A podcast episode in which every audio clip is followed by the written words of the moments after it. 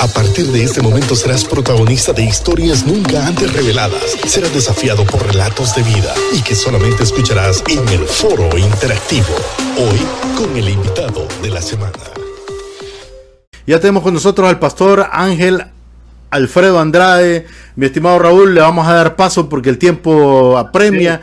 Así que bienvenido, Pastor Andrade. Es un honor tenerlo con nosotros en este espacio de Líder As Go. Dios les bendiga, una bendición. Yo creo que los medios son interesantes, pero también tenemos que ir aprendiendo.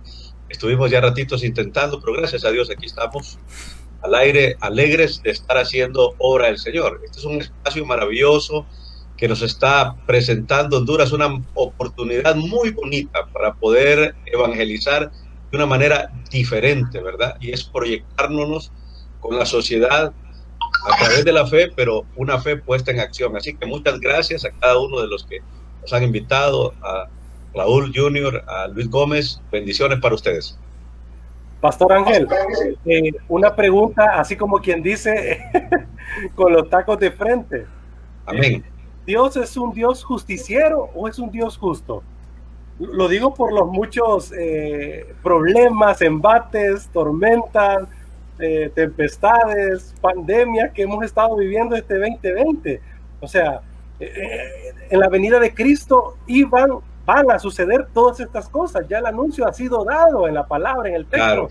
Entonces, ¿por qué a veces nos ponemos tan alarmistas y todo esto? Y que bueno, nos está cayendo esto por juicio de Dios.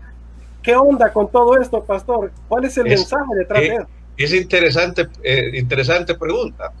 Si todos vemos eh, la vida de Jesús, estamos hablando del Rey de Reyes y Señor de Señores, no fue una vida como hombre de color de rosas, no fue un camino allanado, todo lo contrario, fue un camino difícil.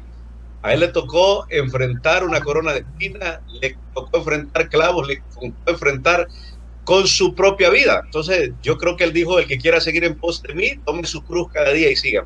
No va a ser fácil. Lo bueno es que Dios nos lo había advertido, ¿verdad? ¿Qué que nos dijo él? Que nos preparáramos antes que viniera el día malo. Van a haber días malos, sí van a haber. Ahora, hay una promesa de Dios, no estamos solos. Me gusta a mí una, un video que estuvo siendo viral. Era una muchacha que venía saliendo con el agua hasta el pecho, totalmente enlodada. Pero tenía una característica, la persona que la entrevistó notó en ella, es que esta muchacha venía feliz. Y cuando el periodista se le acercó, le preguntó, bueno, ¿por qué estás tan feliz? Veniste el lodo, lo has perdido todo. Y ella dijo unas palabras que trascendieron y que siguen siendo ejemplo para cada uno de nosotros. Si en las buenas, si en el tiempo de bonanza adoré y exalté el nombre de Dios, ¿cómo ahora, en estos tiempos de aflicción, no lo voy a exaltar? No voy a glorificar su santo y bendito nombre. Realmente fueron palabras inspiradoras. Porque es interesante, a veces nosotros cuando las cosas nos van bien, es fácil que nosotros podamos decir gracias a Dios, pero decir gracias a Dios cuando, cuando tenemos la corriente en contra es cuando verdaderamente estamos demostrando que somos hijos de Dios. Acuérdense que, que el Señor Jesús nos advirtió, les advirtió a sus primeros discípulos, ¿verdad? No les va a ir bien, los van a amarrear, los van a jamatear, los van a, algunos los van a matar, algunos de ustedes les van a cortar la cabeza, no les estaba diciendo que en esta vida les iba a, les iba a ir mal, les iba a ir bien, lo que sí les estaba garantizando es algo maravilloso, vida eterna en Cristo Jesús. Por eso nuestra mirada no es a lo terrenal. La lluvia cae sobre buenos y malos, sobre ricos y pobres. La lluvia cae sobre toda persona. Lo importante es cómo nosotros, cuál es nuestra actitud ante la lluvia. Algunos están renegando, otros están echándole la culpa a Dios. Yo quiero dejar bien claro esto. Dios jamás trae el mal. El mal nunca, jamás. La Biblia lo dice. Nunca, el libro de Santiago lo deja bien claro, nunca Dios trae el mal. Ahora, Él lo permite. Él lo permite precisamente para moldear nuestras vidas. Él lo permite precisamente para que podamos ver en medio de las circunstancias difíciles milagros sobrenaturales. Y en medio de las circunstancias difíciles. Ahora, yo quiero decirles también algo bien importante. Los mejores momentos en la vida del pueblo de Dios fueron en el desierto los mejores momentos, la mejor formación del pueblo de Dios fue en el desierto. Pero ¿qué sucedía en el desierto? En el desierto cara a cara miraban y escuchaban la voz de Dios. En el desierto Dios los hacía sacar agua de la roca, les hacía alimentar de codorniz. En el desierto nunca ni el calzado ni sus vestiduras en 40 años se terminaron. Había milagros que realmente en este momento no podemos comprender. La ciencia no la puede entender. Sencillamente porque el Dios que tenemos nosotros está sobre cualquier naturaleza, sobre cualquier circunstancia.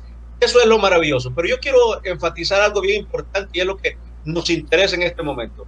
Y, y estamos haciendo un llamado a los pastores, a los líderes, a los hermanos en Cristo que salgamos de las cuatro paredes, que dejemos de evangelizar con trajes bien bonitos o con Christian Dior en el cuerpo, con lociones bien perfumados y más bien vayamos a perfumarnos de lodo, vayamos a perfumarnos allí en esos lugares donde la, la situación es difícil. Cuando uno va a esos lugares realmente ahí ve lo que dice la palabra de Dios.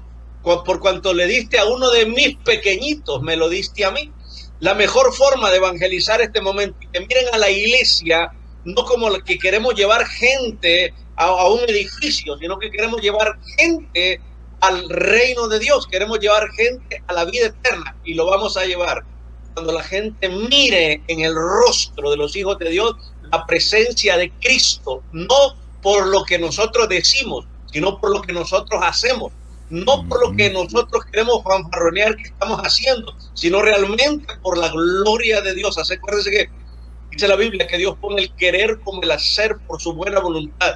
Y yo sé que muchas iglesias lo están haciendo en este momento. Hay iglesias que están cerradas porque están sirviendo de albergue. Hay iglesias que en este momento se están formando cuadrillas porque han ido a ayudar a personas a limpiar sus casas, ¿Y, qué es lo que están haciendo? Están demostrando que el Dios que tenemos es un Dios de amor.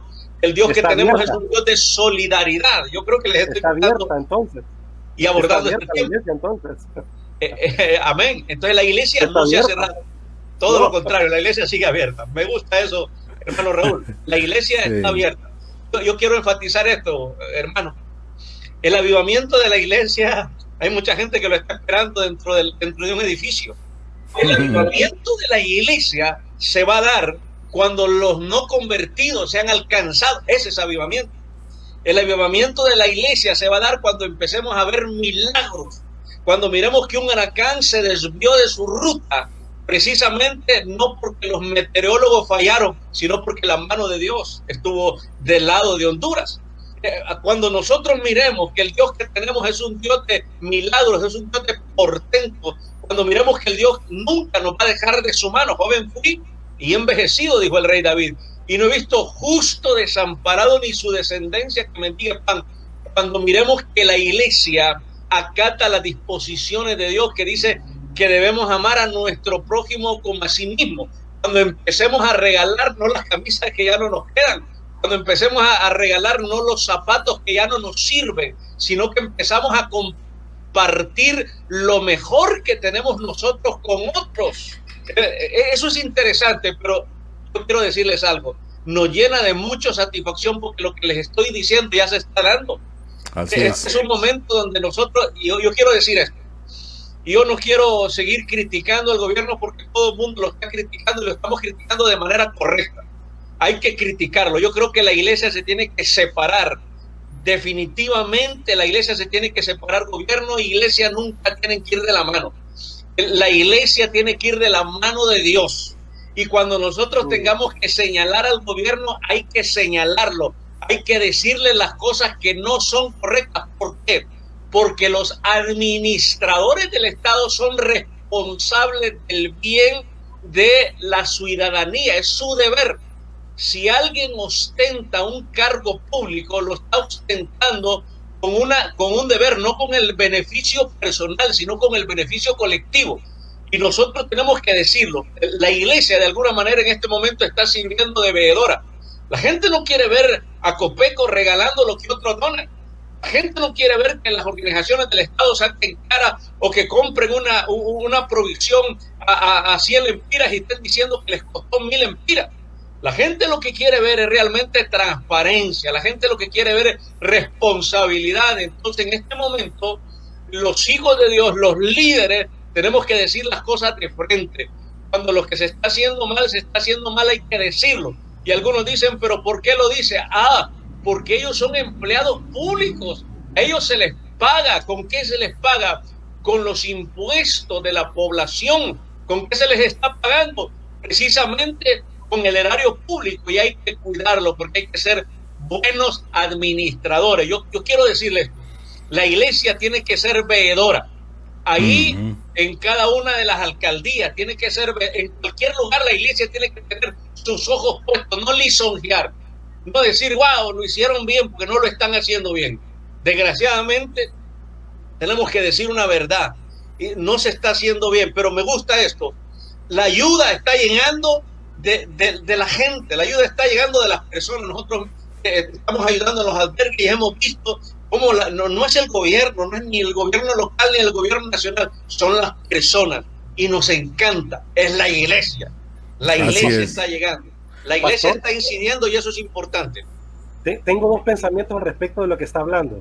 Eh, primero, eh, creo que esta confrontación con el gobierno debe ser así y debe ser de frente, crítica y todo, pero creo que debemos de pensar también en un futuro. Vamos a seguir así confrontados, pueblo y gobierno.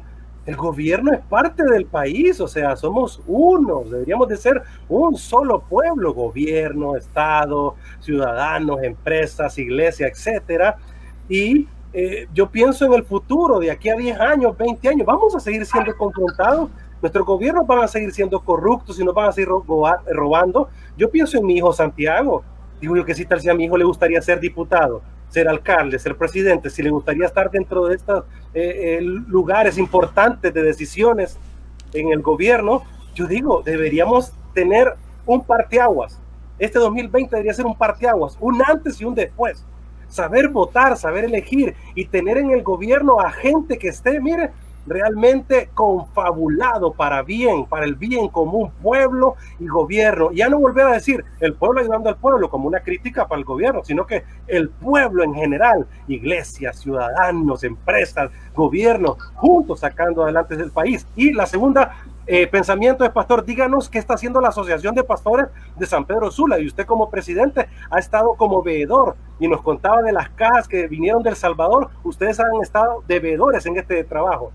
Excelente, hay, mucho trabajo que se está haciendo y lo está haciendo la iglesia. En este momento la iglesia está siendo veedora. El Salvador, solo de nuestro país hermano, al cual agradecemos y sé que muchos salvadoreños a través de este video nos están viendo, llegaron 30 mil cajas no, no 300, 30 mil cajas. Toda una bodega extensa se llenó. Y quiero decirles algo, cada caja venía con una provisión para tres semanas, un mes, una familia completa. Eh, ah, venía de todo. Lo, básico venía de todo y me gustó porque no era producto de, de, segunda calidad, sino que producto de primera calidad. Dieron muy eh, agradecidos, realmente estamos con el gobierno de El Salvador de alguna manera la iglesia estamos sirviendo de veedores. ¿Qué fue lo que se hizo? Bueno, había un rechazo hacia, hacia la institución COPECO, ustedes lo miraron, los medios de comunicación lo evidenciaron, entonces lo que logramos es que se diera a través de los gobiernos locales. Entonces los alcaldes son los que están entregando en su zona respectiva una para que no se repitiera, porque en este momento, desgraciadamente, hay muchos albergues que si usted le lleva un plato de comida y le llevan cinco más, agarran los seis platos de comida.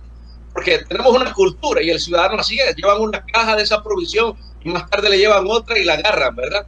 Entonces, cuando se lleva a los municipios locales, garantiza de que no se va a repetir, que se va a dar ahí. Pero también ahí en los municipios locales hay pastores que están siendo veedores para que las alcaldías ahí en el municipio precisamente puedan distribuirlo de la manera correcta. Yo creo que es importante esto. No se debe hacer política de una tragedia. No se debe politizar un asunto que es necesidad nacional. Este es el momento, como bien decía nuestro hermano Raúl, debemos de unirnos.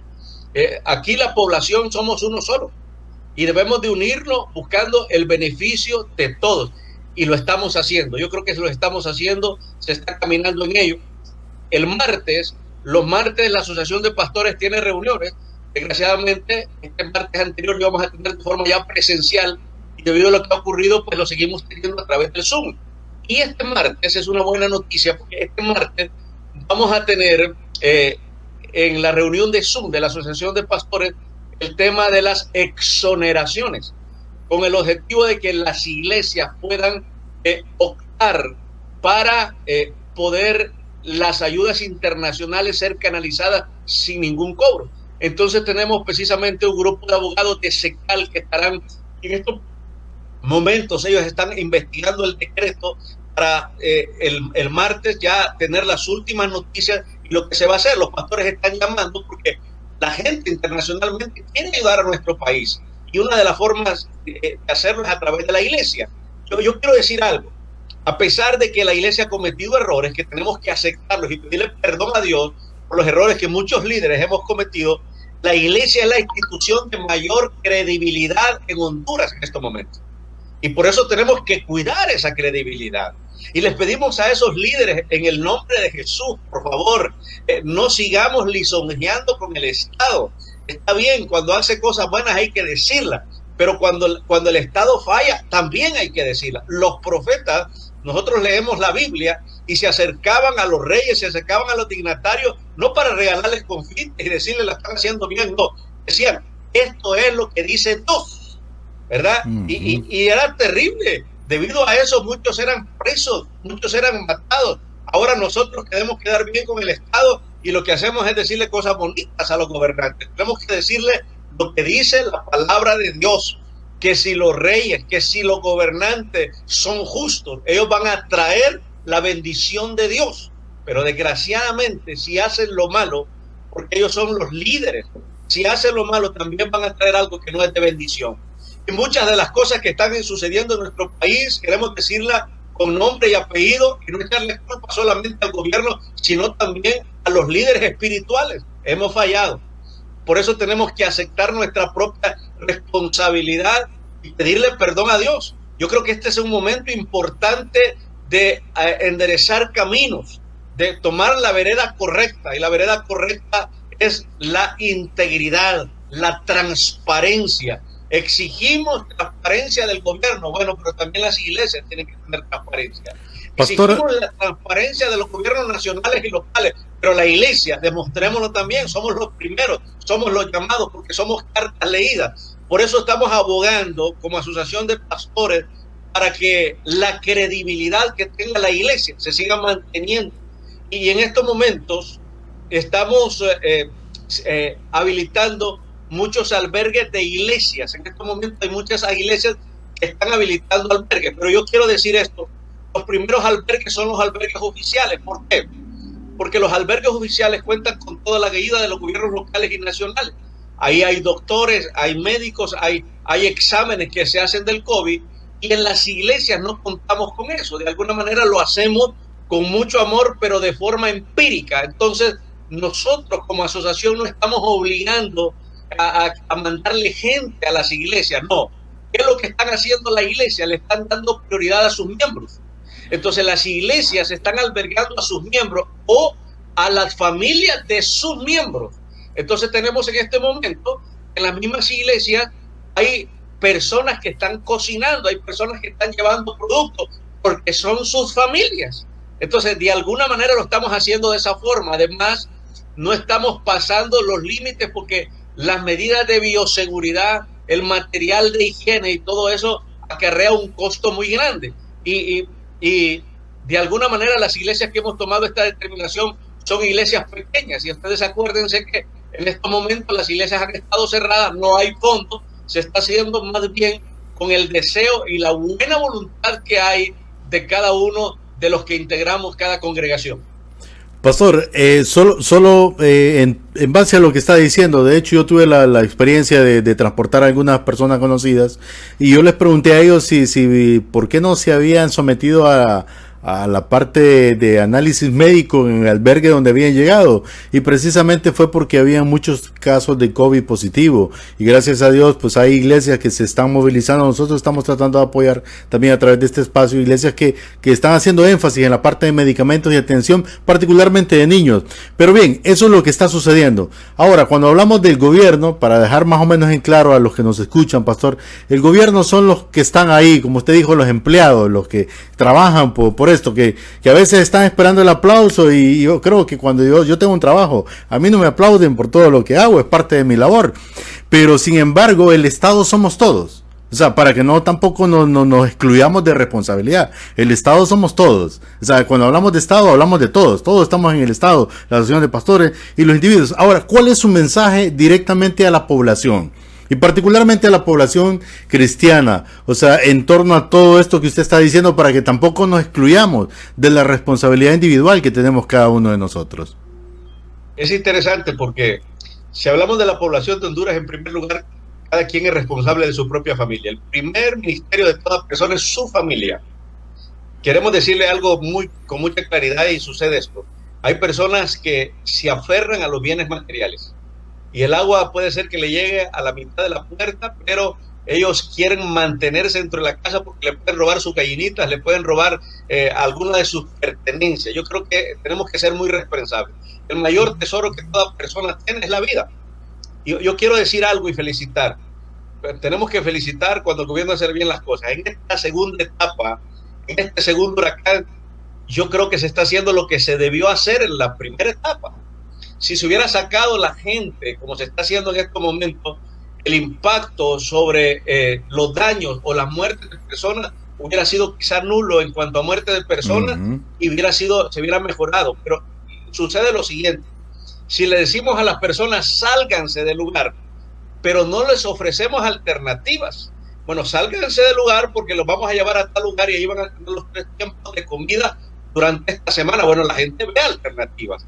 Pero si usted le dice sálgase, si usted tiene tres hijos, si usted tiene esposa y usted tiene bienes y le dice lo va a perder, usted hace la lucha por quedarse ahí y ver cómo recupera o cubre eso. Yo, creo que es eso. Pero de alguna manera felicitamos al Estado por esta segunda etapa porque se está motivando a la gente a salirse y creo que está la segunda etapa donde va a salir obligatorio. Eso es bueno.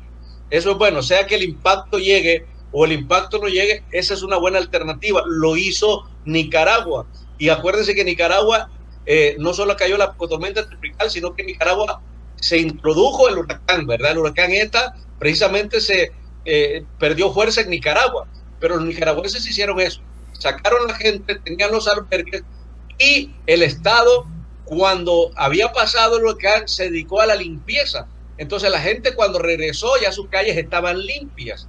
Entonces eso es importante, ¿verdad? Como usted bien lo decía, es una responsabilidad del gobierno, es responsabilidad de todos los que conformamos un Estado, que somos población. Ahora, hay un liderazgo. El liderazgo está asignado a alguna responsabilidad. Entonces tenemos que asumir nuestras responsabilidades donde nos corresponde. La iglesia tiene una gran responsabilidad y una de esas es orientar, ¿verdad? Orientar a las personas para que tomen las decisiones correctas, seamos responsables. Si tenemos una población responsable, yo creo que las cosas, eh, el impacto va a ser mucho menor. Así es, indudablemente. Raúl, te quedaste sin audio. Estás pensando a todo el, todo el, Pastor, pero cuando... Aquí estamos, pero estamos en varias cosas. Cuando, cuando siendo específico, eh, en estos días nos escribía en una transmisión que hacíamos en la noche alguien que está en Estados Unidos y nos decía, pero cuenten qué está haciendo la iglesia y por eso nosotros nos dedicamos a proyectar pequeño, porque solo es una muestra, solo mostramos... Solo mostramos la punta del iceberg, pero usted como, como presidente de la Asociación de Pastores aquí en el Valle de Sula, en, en, la, en el área de San Pedro Sula, cuéntenos qué está haciendo la iglesia. E, esto es importante. El, gran detalle es que hemos sido formados a no tomarnos fotografía, ¿verdad? Sí. que la gloria sea de Dios. Y, eso precisamente sucede, ¿verdad? Un político lleva, lleva una barra de jabón y, le cuesta 10 lempiras, pero gasta 2.000 lempiras en la publicidad. La publicidad, por decir algo. Por decir algo. La iglesia hace todo lo contrario. La, la, iglesia, lo que hacemos, no hacemos escándalo de lo que hacemos, pero le voy a explicar algunas cosas. La iglesia está llevando alimentación a los albergues, no una, sino varias. Gracias a Dios, las iglesias que han servido de albergue, tenemos eh, en estos momentos un banco de datos. Las otras iglesias que no han sufrido han llevado ahí a esas iglesias y agradecemos eso de manera muy especial. También la iglesia ha hecho lo siguiente, se han formado cuadrillas y la gente que está albergada se regresa porque no es el objetivo que permanezcan en la iglesia sino es mientras sucede, eh, mientras sucedió la catástrofe. Se han regresado a sus casas, otra vez volvieron a salir porque viene otro huracán y se formaron cuadrillas de miembros de iglesia.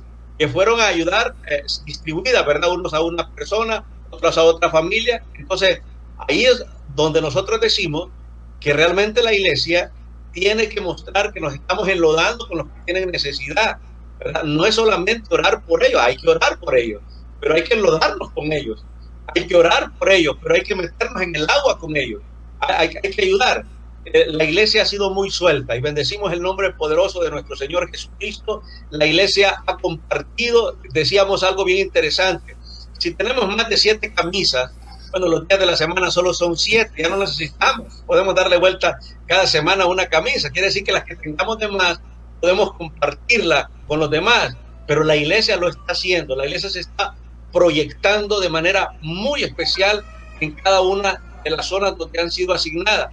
Hemos visto muchas veces que muchos albergues llegan cinco iglesias de un solo. De alguna manera, eh, eso eh, hemos tenido, que no ha habido una buena coordinación, ¿verdad? Estamos tratando por lo menos en la asociación, de coordinar, ¿verdad? Y ahí en el chat de la asociación se dice quién necesita tanta cantidad de comida y ahí salen las necesidades y se ubican donde se necesita. Pero la iglesia está haciendo eso, está empoderando la necesidad, ¿verdad? Está compartiendo, porque sabemos que la mayor parte de la gente que pertenece a iglesia es de escasos recursos, pero precisamente lo que no estamos compartiendo es riqueza, estamos compartiendo nuestras propias necesidades. Hay necesidad dentro del pueblo de Dios, sí, pero estamos compartiendo precisamente eso, ¿verdad? El que tiene cinco tortillas, pues se come dos y las otras tres las comparte con los demás. Entonces se está proyectando. Hay una proyección maravillosa de la iglesia en los diferentes lugares, ¿verdad? Si usted eh, puede observar en los diferentes bulevares, tanto del norte como el del el, bulevar hacia Progreso, hay gente que está ahí en los bulevares. Y usted va a ver que se parquean muchos carros de iglesia y van ahí a dejar comida, a dejar agua, a dejar víveres, entonces se está haciendo una labor en ese, en ese preciso momento. Yo quiero decirle algo, y esto es importante. Se está planificando ir mucho más allá, porque ir a la causa, ¿sabemos cuál es la causa? Bueno, que mucha gente vive en la ribera de los ríos, no debería vivir ahí. Entonces, la iglesia está eh, teniendo pláticas con organizaciones internacionales cristianas para precisamente comenzar proyectos que vayan de edificación de vivienda yo, creo que es algo que todos los gobiernos, independientemente del color político, tienen que apuntarle, ¿verdad? Eh, aquí necesitamos realmente que se tenga una visión de país. Y no estoy hablando de gobierno, ¿verdad? Los gobiernos son transitorios, pero el país es estable, ese permanece. Tenemos que tener una visión mucho más allá. Muchas de las cosas que están sucediendo, la catástrofe que está sucediendo es porque la gente le ha quitado la ribera a los ríos. Y ahí donde hay río vemos que hay casas y no debe ser eso. Pero claro, no hay alternativas, hay pobreza. Pero cuando le ofrecemos una alternativa, entonces vamos a, darle a la causa y el efecto va a ser mucho menor. Entonces en estos momentos se está practicando, incluso la confraternidad está haciendo eso, la iglesia, eh, la asociación está también tratando de canalizar con esas instituciones para ir mucho más allá. Claro, esto no es a, corto plazo, esto es a mediano, a largo plazo, pero hay que sentarnos, hay que empezar a estructurar todo un estilo de vida diferente. Hemos tenido una cultura que no ha sido muy buena.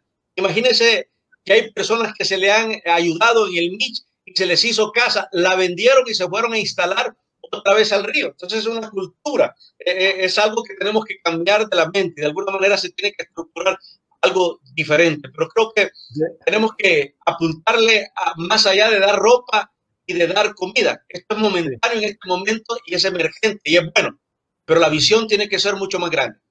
No debemos de solamente eh, dar el pescado y que coman, pero tampoco debemos de darles eh, la carnada y enseñarles a pescar, porque a veces se hace corrupción con lo que se nos da, ¿verdad? Y el ser humano es así, sino que también debemos de enseñarle a la gente a cuidar el pescado, la carnada, el hilo de pescar, la canoa, pero también cuidar el río o el lago donde estamos pescando, la comunidad donde estamos pescando. Así que es un tema de, cultura, de educación, y no es a corto plazo, es a largo plazo esto y debemos de comenzar ya, porque si no, cada 20 años vamos a estar en esta misma situación y nunca vamos a avanzar y, avanzar. y la iglesia es parte de, muy importante ser parte de la comunidad. Pastor, fíjense que algunos pastores me están escribiendo y dicen, ¿cómo es eso lo del martes? Vuelva y repita, pastor, qué es lo que va a suceder el martes y cómo los pastores pueden comunicarse para saber este tema de las exoneraciones para, para las ayudas. Bueno, acuérdense que también nosotros tenemos como nuestra segunda profesión ser abogados, ¿verdad? Somos abogados, entonces eh, a través de SECAL, que es un grupo de abogados que siempre ha estado ahí ayudando a la Asociación de Pastores, este martes ya hicimos la promoción y, lo vamos a hacer no solamente con la Asociación de Pastores de San Pedro Sula, sino que vamos a invitar a, otras asociaciones, ¿verdad? Que también eh, necesitan de esta información. Entonces, este martes, la Asociación de Pastores va a, dar como tema las exoneraciones para iglesias, donde se va a explicar todo el procedimiento que se tiene que hacer para que la iglesia no pague ese impuesto y que la iglesia eh, sea canalizada esa ayuda a través de las congregaciones de las iglesias que tienen que tener algunos requisitos, ¿verdad? De todo eso se va a estar hablando. Este martes, ahí eh, se va a estar mandando el link a través del chat de la Asociación de Pastores y Ministros Evangélicos. Si hay algún pastor de otra asociación que ingresar y, que nosotros vamos a invitar a, las diferentes asociaciones del Valle de Sula, pero si hay alguien así, eh, nos puede eh, mandar la solicitud y con gusto, ¿verdad? Al, a nuestro teléfono particular 95640700.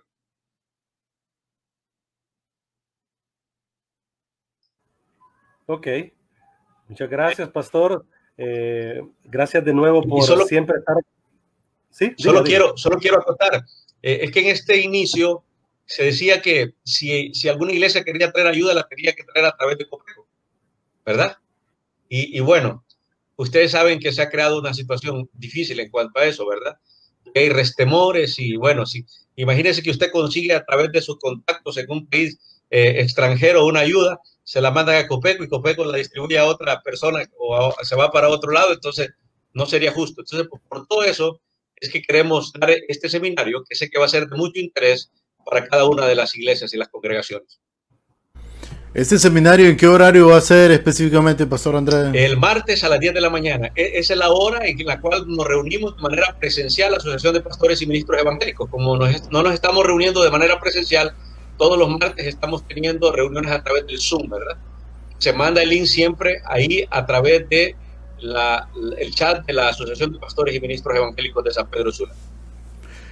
Bueno, yo creo que ha estado claro todo, mi estimado Raúl. Pastor Andrade, muchísimas gracias por su tiempo.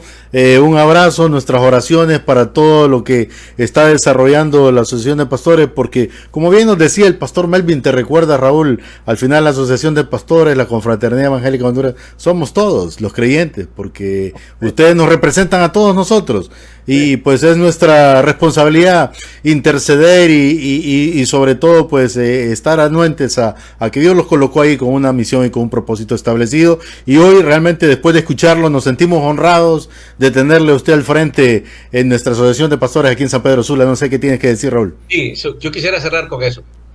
Eh, pequeños países hicieron la diferencia a través de tragedias. Tenemos a Japón, bueno, podríamos enumerar muchos, ¿verdad? Tragedias terribles. La tragedia de Japón no fue poca, la destrucción de Hiroshima, Nagasaki, la Segunda Guerra Mundial los dejó totalmente devastados y hoy tenemos una de las grandes potencias mundiales. Yo creo que esta es una bonita oportunidad que podemos aprovechar todos, levantarnos y hacer de una Honduras diferente. Y lo vamos a hacer con una actitud diferente.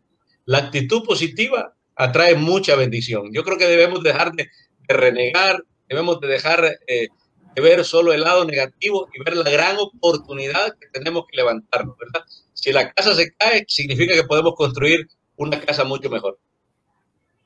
Muchas gracias, Pastor Ángel Alfredo Andrade, presidente de la Asociación de Pastores en San Pedro Sula.